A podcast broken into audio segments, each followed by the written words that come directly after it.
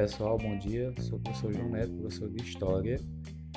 Estou gravando esse episódio de podcast para fazer uma rápida reflexão sobre os dois últimos temas que nós estudamos, que no caso foram a liberdade de expressão e a teoria dos três poderes. Nós estudamos esses temas justamente porque estávamos estudando o iluminismo. E essas ideias, elas foram importantes dentro do conjunto de propostas e formulações feitas pelos filósofos iluministas. Voltaire foi um grande defensor da liberdade de expressão. Montesquieu formulou a teoria dos três poderes, mas vamos iniciar pela liberdade de expressão. Afinal de contas, o que é liberdade de expressão? É o direito que permite às pessoas manifestarem as suas opiniões, os seus pontos de vista, sem medo de serem perseguidas, de serem punidas. Isso vale tanto para o cidadão comum, como, por exemplo, para um órgão de imprensa ou para um escritor, para um artista. Esse direito é garantido pela Declaração Universal dos Direitos Humanos, no artigo 19, e pela Constituição Brasileira de 1988, no artigo 220. Esse direito é um garantidor das liberdades democráticas, ou seja, parte do princípio que todos precisam ter voz. A liberdade de expressão, portanto, é importante para você expressar as suas opiniões, as suas ideias, as suas críticas. No entanto, há limites éticos e morais impostos pela própria lei brasileira. Ou seja, você não pode sair caluniando, difamando, cometendo injúrias, crimes de ódio e preconceito contra as pessoas, pessoalmente ou na internet. Pois o que eu acabei de citar é tipificado como crime no Código Penal brasileiro. Geralmente, a liberdade de expressão é ausente em países de regime fechado, antidemocrático, onde só quem tem voz é quem concorda com os mandões, digamos assim. Agora vamos falar sobre outro assunto.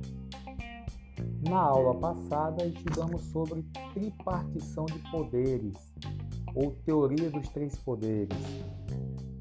No período iluminista, o filósofo Montesquieu promoveu reflexões sobre esse tema na sua obra O Espírito das Leis. Naquela época, a França era governada por um rei absolutista que concentrava, acumulava os poderes nas suas mãos. E Montesquieu não, não via isso com bons olhos por conta dos abusos, das arbitrariedades que eram cometidas. Então, a teoria dos três poderes é a divisão desses poderes em executivo, legislativo e judiciário. E é então criado um equilíbrio de forças entre esses três poderes.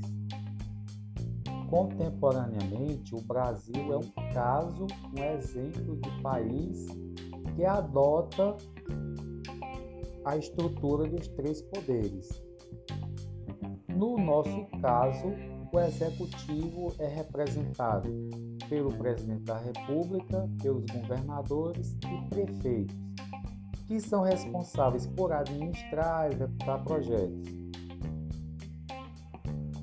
Já o legislativo é representado pelo Congresso Nacional, deputados federais e senadores, pelas assembleias legislativas, deputados estaduais e pelas câmaras municipais na figura dos vereadores, que são eleitos pelo povo, nem sempre representam os, é, as necessidades as demandas do conjunto da sociedade, do povo. Alguns dos nossos representantes fazem melhor papel, sim, mas acima de tudo, as instituições do Congresso Nacional, das Assembleias Legislativas, das câmaras municipais são importantes nesse equilíbrio entre os poderes e devemos, portanto, cobrar os nossos representantes para que aprovem leis, projetos que sejam em benefício do povo. E, portanto, a função deles, como já acabei de falar, é criar, elaborar os projetos de lei. Já o outro poder é o judiciário, representado pelo Supremo Tribunal Federal, pelos tribunais estaduais, pelos juízes, que são responsáveis por aplicar as leis, julgar os processos e etc. Pois bem, esse é um resumo, é o que é possível fazer, um resumo por cima sobre essas temáticas. Espero que tenha ficado claro e é importante dizer que se nós temos liberdade de expressão enquanto povo, é preciso conservá-la e ela tem como função primordial a gente cobrar os nossos representantes para as esferas de poder, para que as políticas públicas sejam benefícios do povo.